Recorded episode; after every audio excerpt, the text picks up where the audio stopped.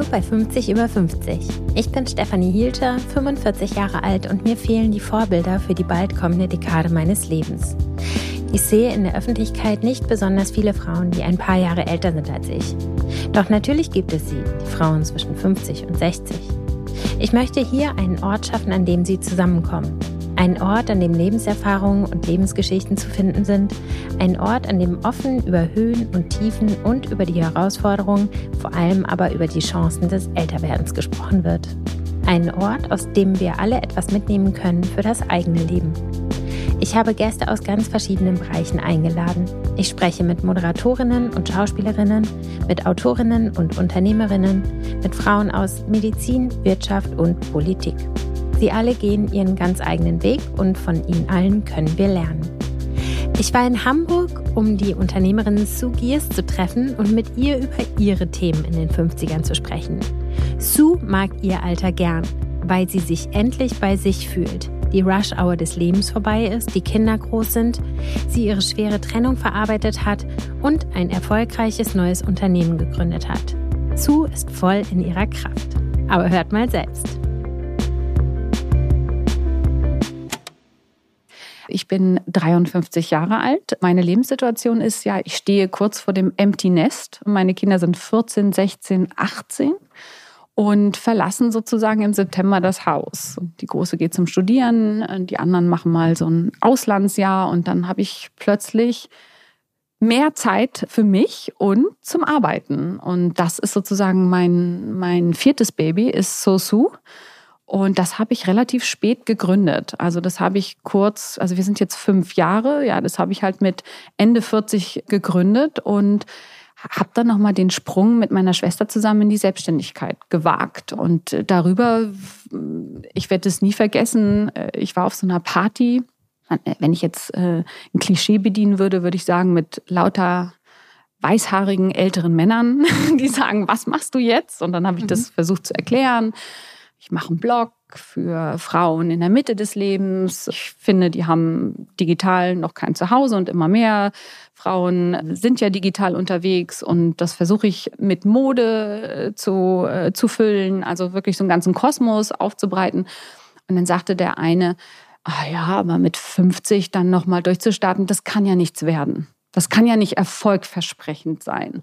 Und das war für mich wirklich so ein Trigger-Ding, wo ich sage so, du, jetzt bin ich gemein, alter Sack, dir werde ich zeigen. So, und das hat mich seitdem im Hintergrund immer so ein bisschen begleitet, weil mir dadurch wirklich das erste Mal so gespiegelt wurde, du bist eigentlich schon ganz schön alt für was Neues. Das war ja die Message. So. Und das ist was, das ist ein Vorurteil, das ich gerne abbauen möchte. Also das möchte ich gerne versuchen mit meinem Blog, mit meiner Mode, die ageless ist und das sehe ich auch, dass das funktioniert. Also ist es ja auch mit anderen Themen möglich. Und das ist so ein bisschen mein Crusade.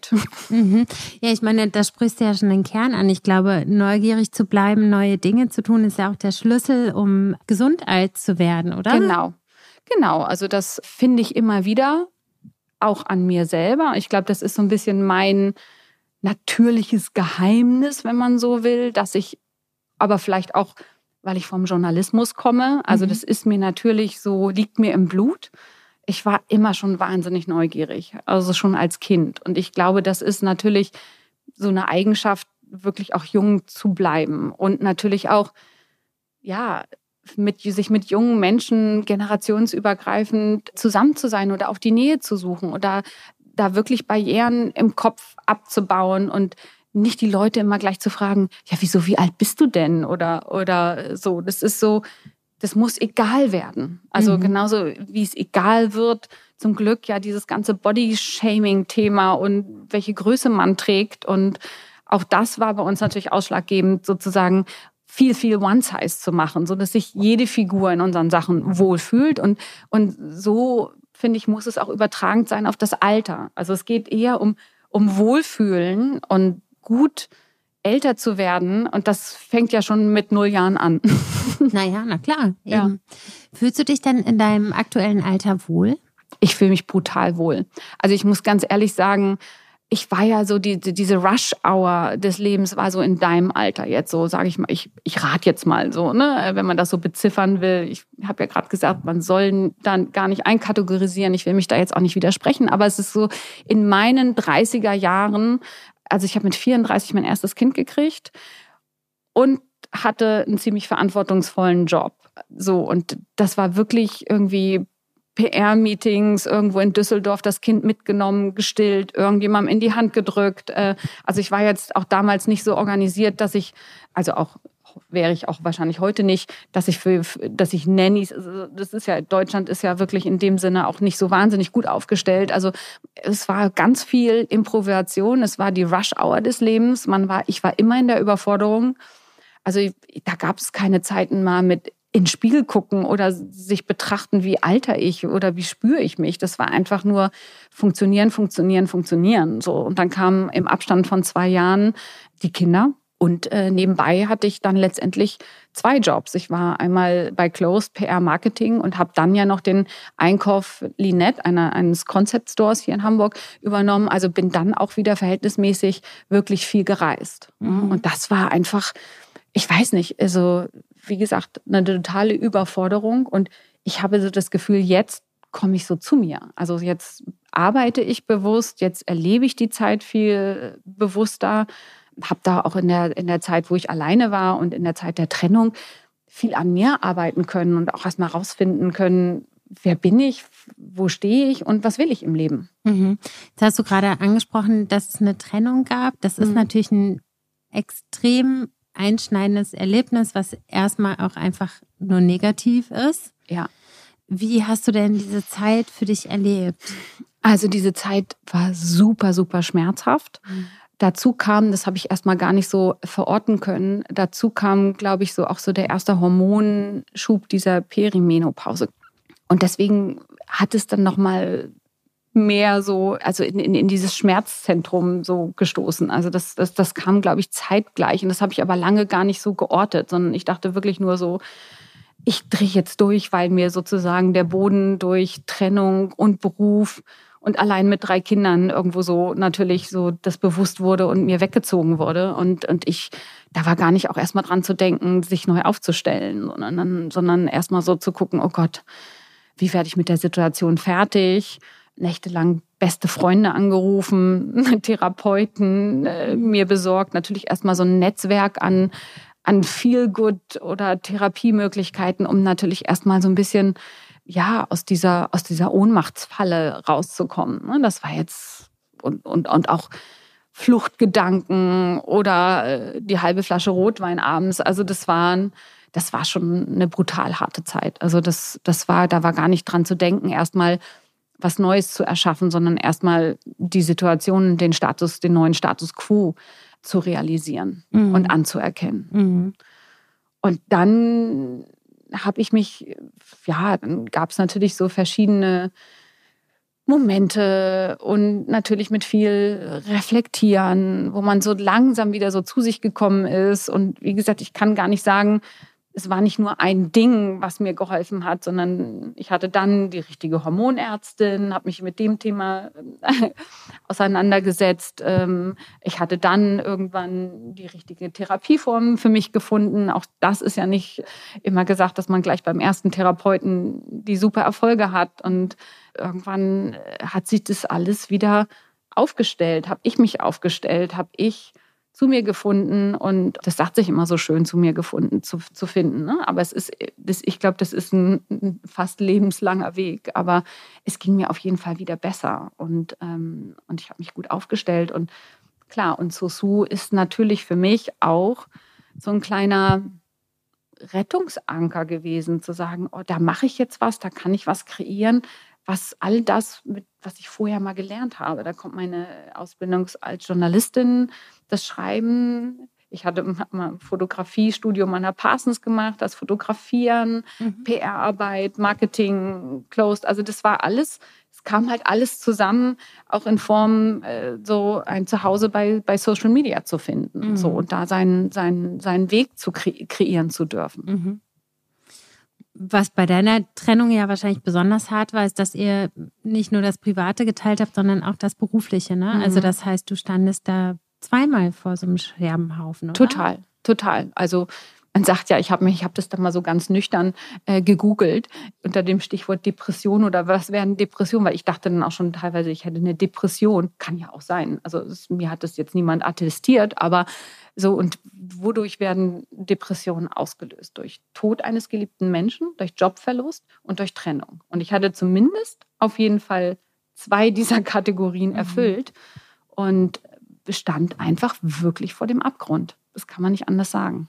Total krass. Und ich finde es auch heftig, weil, also ich finde, so ab 40 ist ja eh eine Lebensphase, wo man sich viel mit sich beschäftigt und auf dem Weg geht, um irgendwie so innere Themen zu klären und so ein bisschen mhm. mehr zu sich selbst zu finden, wie du mhm. gerade auch gesagt hast. Mhm. Aber ich meine, wenn dann so ein Ereignis von außen kommt, dann mhm. hast du nicht Zeit dafür, mhm. sondern es kommt mit einem Schlag. Ja. Und weiß ich nicht, kann mir schon vorstellen, dass man sich dann eben um diese langsame oder natürliche Entwicklung auch irgendwie betrogen fühlt. Ja, na, auf jeden Fall ist man erstmal in so einer Ohnmachtsposition und total in der Rückenlage, weil man natürlich da nicht vorgesorgt hat. Und so ist es ja immer bei Schicksalsschlägen. Also es ist dann ins kalte Wasser springen und irgendwie wieder lernen zu schwimmen oder Grund zu finden. Ne? Und das fordert unheimlich viel Stärke und Energie also ich schätze mich schon grundsätzlich als starken Menschen ein. Also, und ich glaube, meine starke Natur hat mich auch gerettet. So. Also ich, ich muss schon sagen, ich habe jetzt nicht so einen Lebensplan gehabt. Aber es war natürlich jetzt nicht die Lebensphase, es war nicht eine geplante Lebensphase, jetzt nochmal von vorne anzufangen. Ja. Also das, äh, das war es definitiv nicht. Ich dachte eigentlich so, auch in unserer Beziehung, so jetzt kommt eigentlich mal eine Phase, wo wir uns um uns vielleicht mal kümmern können. Jetzt haben wir ein paar harte Jahre auch geschäftlich hinter uns, die Kinder sind aus dem Gröbsten raus. Jetzt sind wir eigentlich mal wieder dran. Mhm.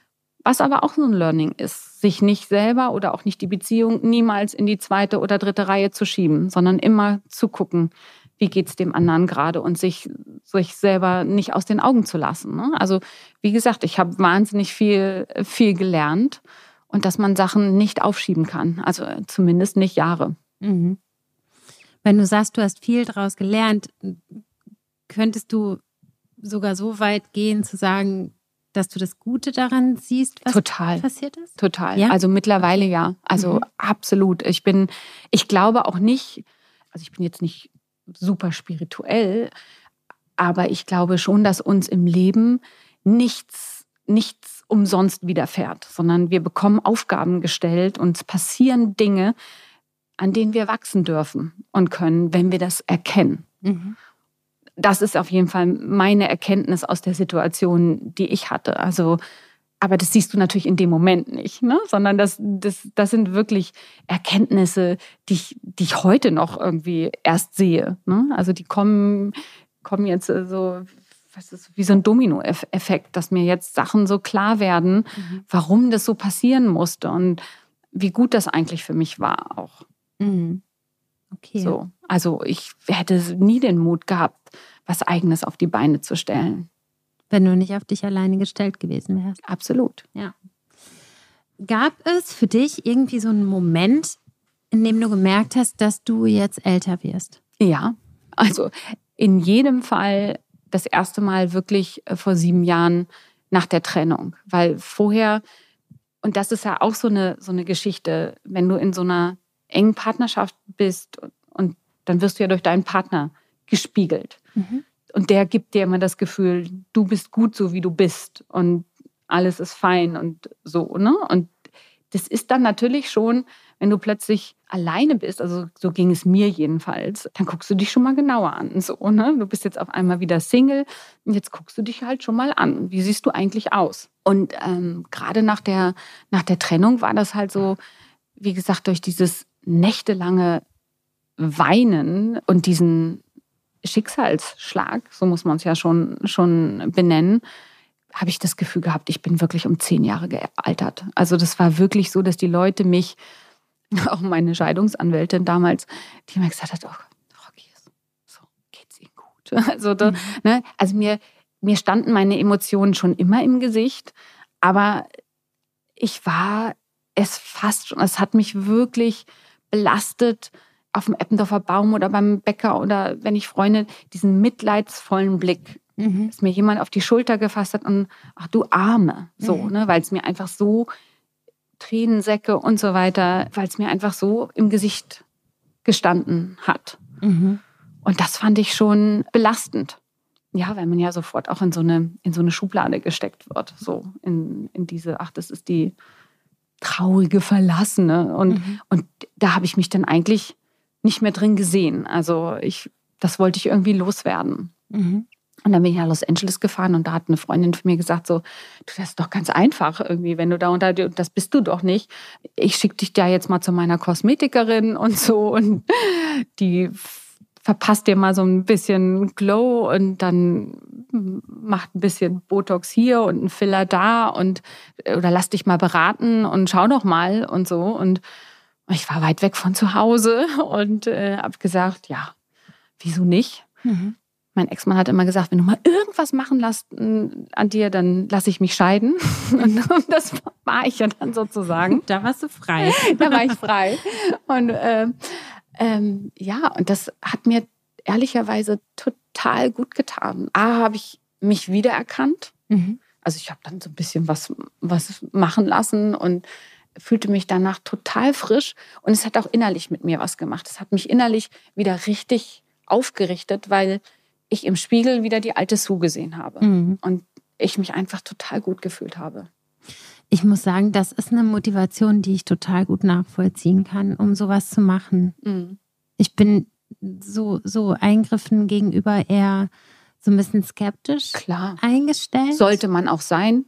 Ja. Ne? Man sollte sich genau fragen, mhm. warum, wieso, weshalb. Genau. Mache ich es für den Typen oder mhm. für was auch immer. Ne? Ja. Also es ist so, ich finde, da muss man sich ganz genau hinterfragen, ja. warum brauche ich das in diesem Moment? Ne? Ja. Und man muss sich auch bewusst sein, wenn man das einmal macht und sieht, wie sich das, sage ich jetzt mal, glättet, äh, die, die kleinen die Trauer, bei mir in dem Fall die Trauer fallen, dann ist man natürlich auch so ein bisschen in der Falle drin. Ne? Also und dann muss man aufpassen, dass man es nicht übertreibt. Und da habe ich auch als Journalistin viele Beiträge früher gemacht. Also es ist dann so genauso ähnlich wie mit Tattoos. Es kann auch zu einer Sucht werden. Mhm. Und da mhm. muss man halt aufpassen, dass man sehr bei sich ist, mhm. dass man es einfach nicht, dass man, dass man sich noch wiedererkennt und mhm. dass man einfach die, die Umgebung wiedererkennt. Mhm.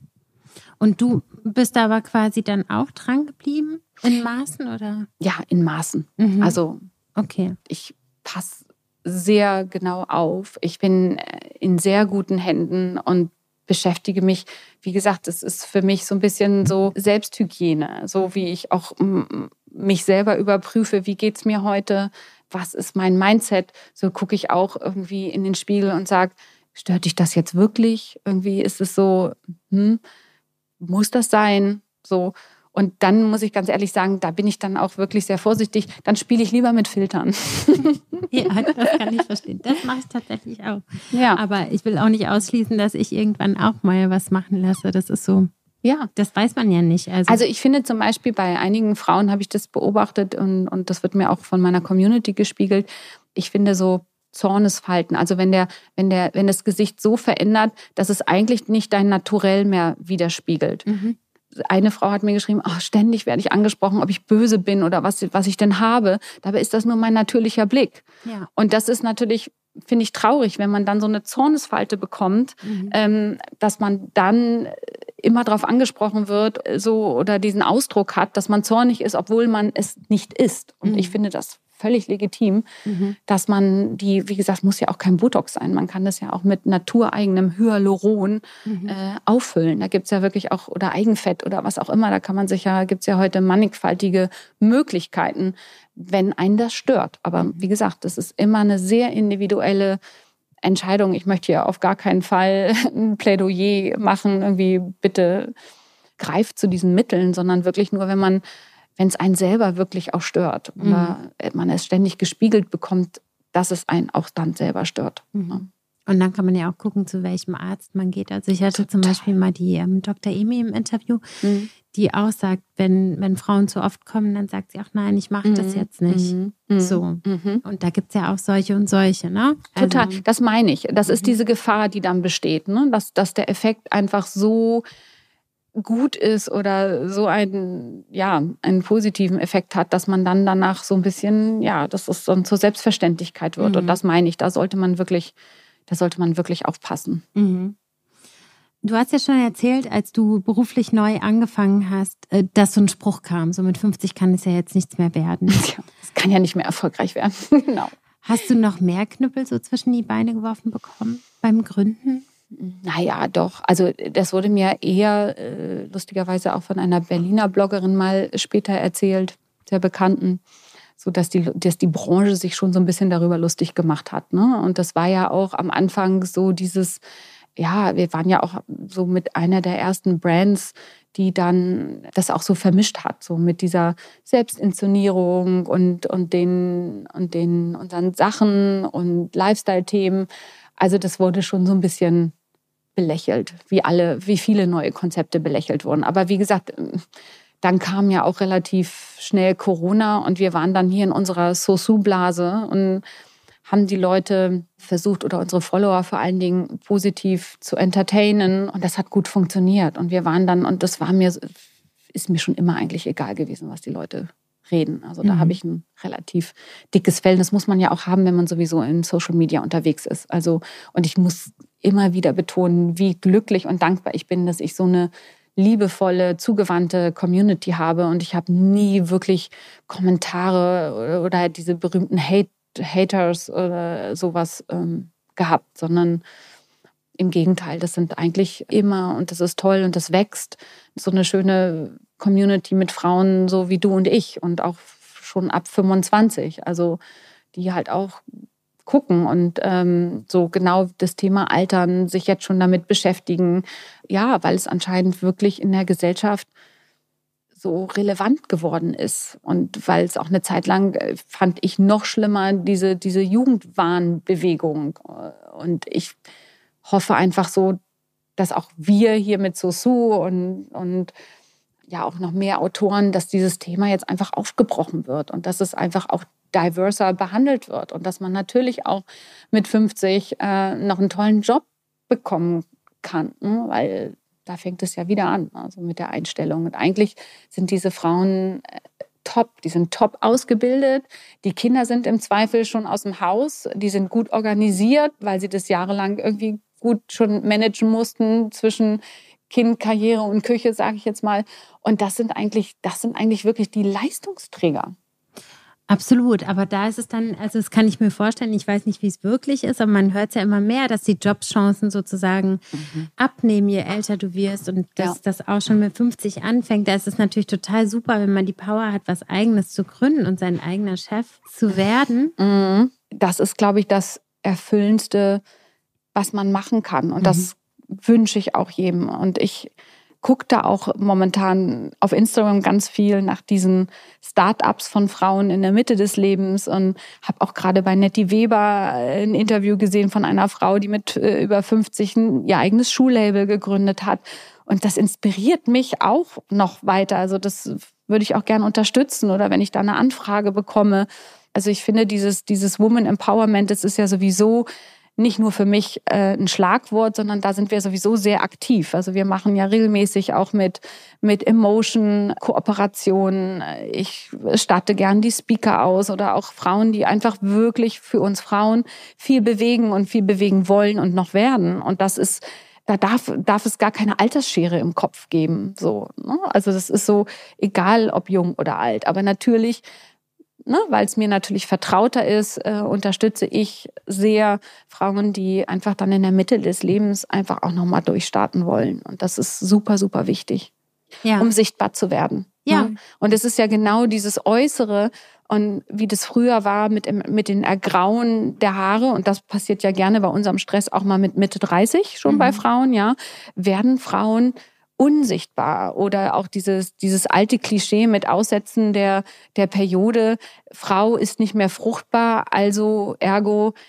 nichts wert oder ist, ne, also kommt gleich in so eine, wird auf so einen, so einen, so einen alten Teil abgeschoben gedanklich. Und das ist einfach definitiv nicht mehr so. Ganz im Gegenteil. Wir haben äh, eine total neue Power, eine total neue Kraft. Wir erleben, ich bilde mir jedenfalls ein für mich und das wird mir auch von meiner Community gespiegelt, wir erleben die Dinge viel intensiver. Wir können auf unsere Erfahrung zurückgreifen. Wir wissen, selbst wenn ein Tag scheiße läuft, irgendwie morgen ist ein neuer Tag. Man hat eine viel größere Gelassenheit bestimmten Dingen gegenüber und man, man kann ganz viel weiterreichen und weitergeben. Ne? Auch an, an jüngere Frauen. Und das Feedback, was dann kommt, ist einfach so, so positiv, was einen auch selber ist. Es ist einfach ein schöner Kreislauf. Ja, ich meine, genau dafür gehe ich ja los, quasi die, die Sichtbarkeit sozusagen auch zu erhöhen. Aber du mhm. bist ja eine der wenigen, die man sieht. Mhm. Also jetzt nehmen wir auch mal Instagram. Ich kenne nicht so viele, die so aktiv sind, die in deinem Alter sind. Mhm. Also wenn ich so an meinen 50. Geburtstag denke, und der ist ja gar nicht mehr so lange hin, das ist der nächste runde Geburtstag, den ich feiere, mir fehlen eigentlich die Vorbilder. Mhm. Mir fallen einfach nicht viele ein. Mhm. Und ich frage mich, wo sind die denn alle? Mhm. Naja, ich, ich glaube, die, die gibt es schon ne? und, und die, die gibt es in jedem Fall.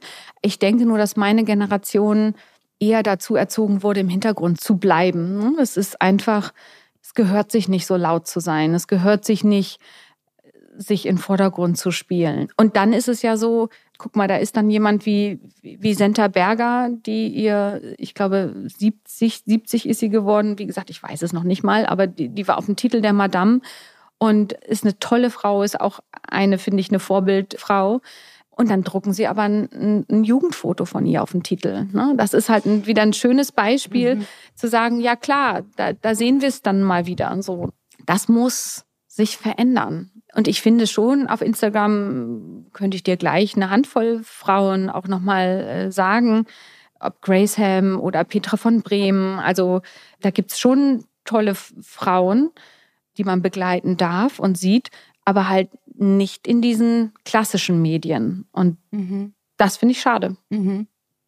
So. Aber die, die du genannt hast, die sind aber auch. Guck mal, Steffi Graf zum Beispiel jetzt in der Vogue. In der Vogue, ja. Ja, ja. Und das ist halt auch so ein Beispiel, ich habe das Interview ja gelesen, die sagt so, also der Tenor war ja, ach, eigentlich habe ich jetzt gar keinen Bock, das zu machen. Ich bin eine sehr private Person, ich mache das jetzt für meine Stiftung, habe ich mhm. mich jetzt mal überreden lassen. Mhm. So, ne?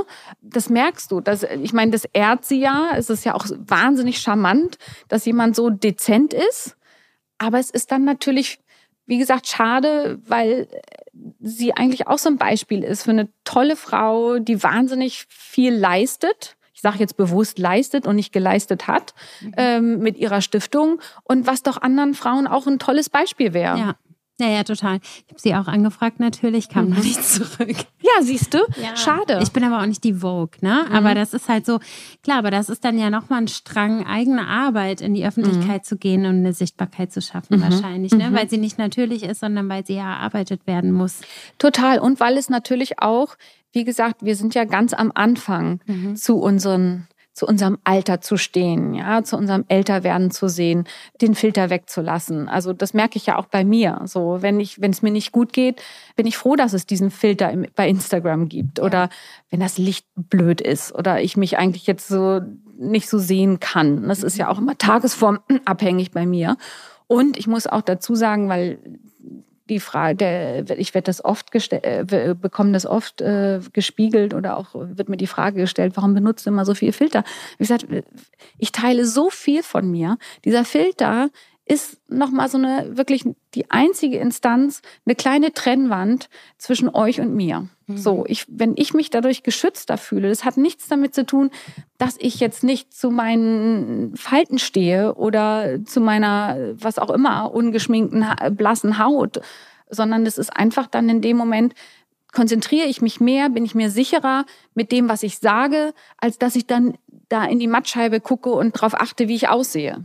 Ja, und das heißt ja auch nicht nur, weil du dich der Öffentlichkeit stellst, dass du mit allem zu 100 Prozent, 1000 Prozent sicher bist, sondern Nein. es gibt dir ja eben auch nochmal durch den Filter so eine Selbstsicherheit. Das kenne ich ja auch. Ich mache nie irgendwas ohne Filter, weil ich immer denke, na, dann wenn ich mich jetzt schon zeige, dann will ich mhm. mich wenigstens damit wohlfühlen. Genau. Oder wohler fühlen als ohne Filter. Genau. Und das ist ja auch der Unterschied, also wenn man jetzt den amerikanischen Markt betrachtet, da sind wir noch wirklich in den Kinderschuhen, weil wir letztendlich ist es ja alles auch so ein bisschen Self-Marketing. So, mhm. ne? Also egal ob jetzt mit ne, echten Inhalten oder jemand, der sagt, so, das habe ich mir jetzt, das schreibe ich mir jetzt auf die Fahne, dafür stehe ich ein. So, und das ist aber auch noch nicht so lange gelebt. Ne? Mhm. Also das ist ja noch ein relativ auch junges Medium. Ich weiß noch, als ich damals Austauschschülerin in Seattle war, ja, da gab es das Fach Speech. Da hat, die, die lernen das äh, in der Schule, mhm. dich frei auszudrücken,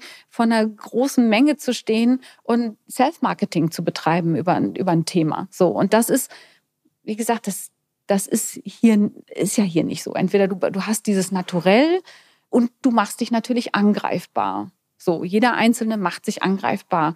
Und dafür musst du natürlich auch so ein bisschen aufgestellt sein. Also ja. es muss dir bewusst sein. Und das ist vielleicht eine Erklärung, warum Frauen Ü50 das noch nicht so gelebt haben oder vielleicht vor dem sie einfach auch Respekt haben, mhm.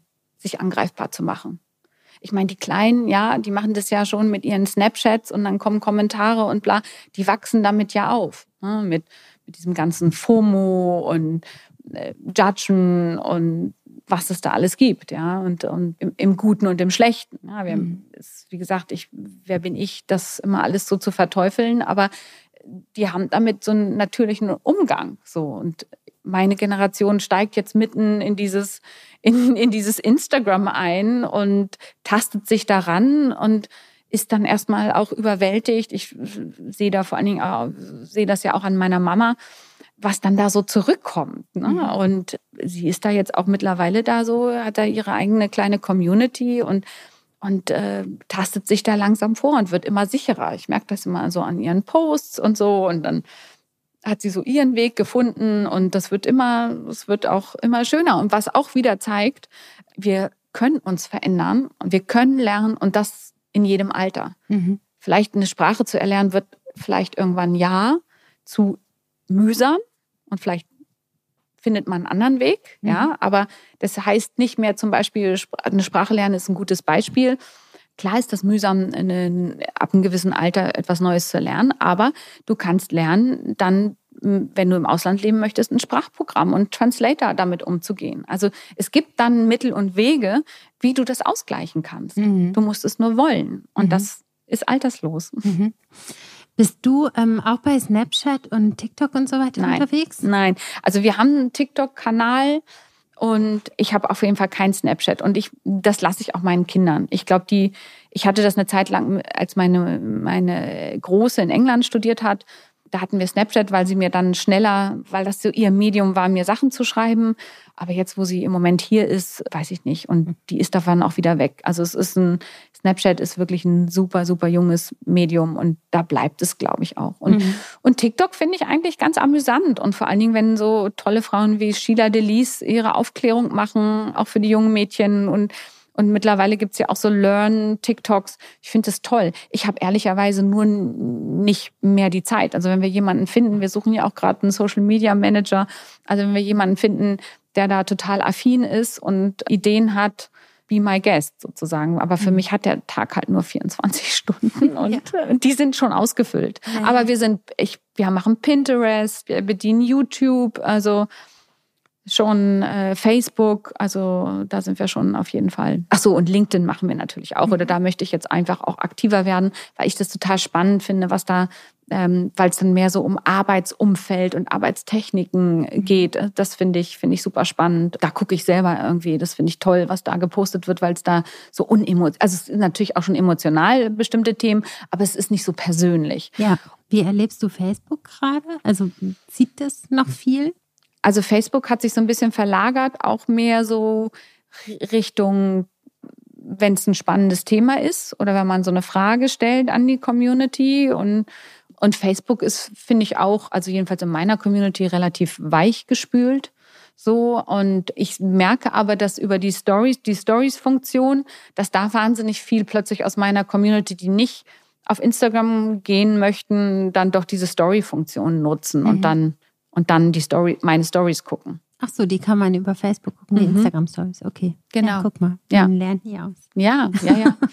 Das wird gut genutzt. Ja. Wenn du jetzt noch mal so zehn Jahre weiterblickst, mhm. hast du da irgendwelche Vorbilder, an denen du dich orientierst? Oder hast du das Gefühl, dich irgendwie vorzubereiten auf diese Zeit? Weil ich finde, du bist ja jetzt zum Beispiel für mich bist du ein Vorbild. Wenn ich denke, oh ja, irgendwie in zehn Jahren fände ich natürlich total super, so aktiv zu sein, so innovativ, so offen, so neugierig. Und für mich ist das ja wichtig, solche mhm. Frauen sozusagen zu sehen. Mhm. Erstmal empfindest du dich selber auch so und zweitens, wer ist das für dich? Also ich empfinde mich natürlich selber nicht unbedingt als Vorbild, sondern mhm. einfach so jemand, einem, ich, ich lerne, während ich Dinge mache. Und wie gesagt, es ist so vielleicht auch diese Kraft der Neugierde und die hoffe ich nie zu verlieren. So mhm. und ähm, ich kann mir, das ist so ganz verrückt, ich kann mir momentan ganz viel vorstellen. Also ich kann mir auch mal noch mal vorstellen, wenn die Kinder jetzt wirklich im Ausland bleiben, noch mal ganz anders zu leben. So, ich, ich brauche kein Haus und Garten, um glücklich zu sein. Also ich, ich bin jemand, der grundsätzlich, glaube ich, mit innerem leichten Gepäck reist. Das Problem wird natürlich meine Mode. Dafür bräuchte ich schon immer eigentlich ehrlicherweise einen Riesenkoffer oder so. Das ist so das, was mich so ein bisschen, mein kleiner Anker, den ich so mit mir mitschleppe. Mhm. Aber grundsätzlich habe ich so das Gefühl, ach, ich könnte mich, also nach dieser Geschichte, nach dieses, nach diesem, oder ich habe mal, sagen wir mal so, ich habe mal ein, ein Buch gelesen über Che Guevara und der, der Titel war Ich habe sieben Leben. Und das hat mich auch immer so begleitet. Ich glaube, dass wir ganz viele Leben haben können. Und kann sein, dass ich mich in zehn Jahren nochmal wieder wirklich nochmal komplett neu aufstelle und nochmal ein ganz anderes Leben lebe. Und Hamburg zum Beispiel ist für mich jetzt einfach auch nur schön, weil ich gerade so viel erleben darf, weil ich innere Reisen machen darf, weil ich viel für Sosu reisen darf und weil mich die Welt auch so wahnsinnig fasziniert und interessiert.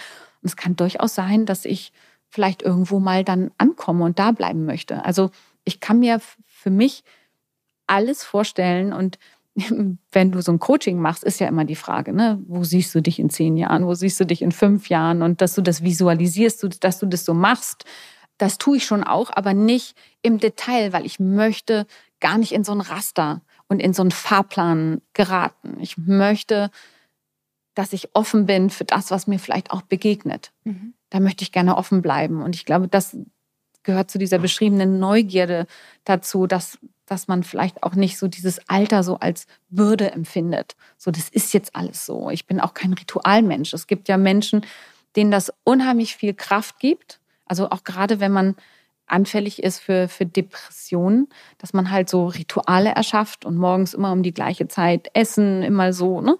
Das das bin halt nicht ich. Also das, das habe ich noch nie geschafft. Also für mhm. mich ist jeder Tag eigentlich neu und wird neu gelebt und erlebt. Und deswegen ist es für mich auch schwierig zu sagen, ähm, wo siehst du dich mit 60? Ich hoffe natürlich, dass ich weiter, dass ich gesund bin, so, dass es meinen Kindern gut geht, dass ich vielleicht schon Großmutter bin. Ich glaube, ich habe total Lust, Großmutter zu werden, mhm.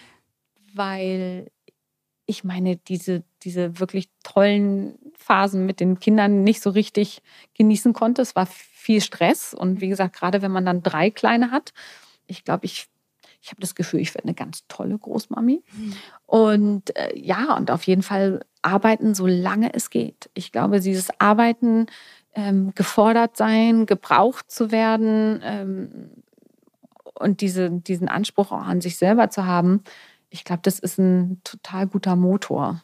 So, und ich habe neulich, die ist jetzt nicht berühmt, aber ich habe neulich, wie nennt man das eigentlich, die, die Mutter, Mucki heißt die, die ist 84, das ist die Schwester von dem Freund meiner Mutter, die jüngste Schwester von, dem, von der Mutter meines Freundes. Mhm. So. Und die ich, durfte ich neulich kennenlernen. Und die lebt allein in einem Haus in, in Rheinbeck hat eine total coole Mitbewohnerin aus Sambia und lernt jetzt irgendwie afrikanischen Bauchtanz, ist super, ja, es ist so, eine, so, so ein Typ äh, Hambrücher, so eine wirklich total tolle Lachfalten im Gesicht und, und super fit, super fit im Kopf. Also wirklich geistig und so gelassen und die weiß genau, was los ist, wenn sie mit dir redet. Ach, die Kinder gehen jetzt nach, äh, nach England, ja, na gut, ihr kommt ja auch aus dem getrennten Elternhaus mit der Scheidung. Das ist gut, dass die erstmal weg sind und jetzt ihren eigenen Weg finden. Also so eine Lebensweisheit einfach, die mhm. mich total beeindruckt hat, weil die genau weiß, so auf, auf so eine gelassene Art und Weise keine Bewertung reingelegt hat und und dann habe ich gesagt, ja, und wie schaffst du das denn hier so ganz alles so allein? Ach, das ist doch alles, das lässt sich alles organisieren. Und ich, ich, ich bin auch nicht mehr so wild hinter jedem Staubflocken her. Und es lebt sich auch ganz gut, wenn man nicht mehr so gut sehen kann. Dann sieht man weder die Falten noch den Staub auf, den, äh, auf dem Fernseher. Und ja, manchmal, klar, morgens, wenn ich aufwache, ich merke ich merk dann schon die Knochen. Aber das verflüchtigt sich dann wieder so. Ne? Also, und das ist so, ja, und das hat mich, es, ich war schwer beeindruckt und habe gesagt, ach, war das toll, die kennenzulernen. Hm. Das ist super, ne? wenn du dir so ein krass positives Mindset ja. irgendwie aufbauen kannst. Ja. Ne? ja, nicht gejammert, nicht über, ach, da tut's weh und dies und jenes, sondern so wirklich, ja, und auch natürlich, äh, ne, keine Familie ist perfekt, natürlich auch Schicksalsschläge und so, aber wirklich so ein, ja, das ist, wie du schon sagst, das ist bewundernswert, wenn man dabei dann nicht dran zerbricht, sondern positiv bleibt. Und das ist wirklich eine große Kunst, ein Weg, vielleicht auch Genetik, vielleicht auch epigenetisch erklärbar. Also das wissen wir ja immer nicht, so auch ein Teil davon. Äh, da kannst du noch so viel Therapie und Coaching machen. Es hat auch, glaube ich, ne, noch mit anderen Dingen zu tun. Aber das sind auf jeden Fall, sind es so Leuchtkörper. Ja. Kannst du vielleicht noch mal fünf Tipps geben oder fünf Dinge erzählen, die du machst, um auch ähm, körperlich gesund zu bleiben, mhm. weil das ist natürlich die Voraussetzung Total. alles. Ne? Total. Mhm. Also ich glaube körperlich, und das sehe ich auch an meinem Freund, der zehn Jahre älter ist, ich glaube, es ist total wichtig, flexibel zu werden, äh, zu sein, bleiben. Also falls man einfach mal blöd fällt, ne, mhm. dann und das ist ja immer so auch wirklich ein Knackspunkt, wo man echt wahnsinnig schnell altern kann. Also wirklich ein bisschen Gymnastik, Fit, Sport. Äh, also ich laufe halt wahnsinnig gern. Ich höre aber auch auf meinen Körper. Also im Moment bin ich nirgendwo fix angemeldet, sondern ich höre morgens oder gucke auch, habe ich überhaupt Zeit? Mhm. Was kann ich heute machen? Also das ist mal ein Lauf um die Alster, das ist mal auf YouTube irgendwie mit Maddie Morrison liebe ich einfach mal ein bisschen Yoga zu machen. Oder da hinten von meinem Freund liegen da so ein paar Gewichte, dann mache ich mal was mit Gewichten.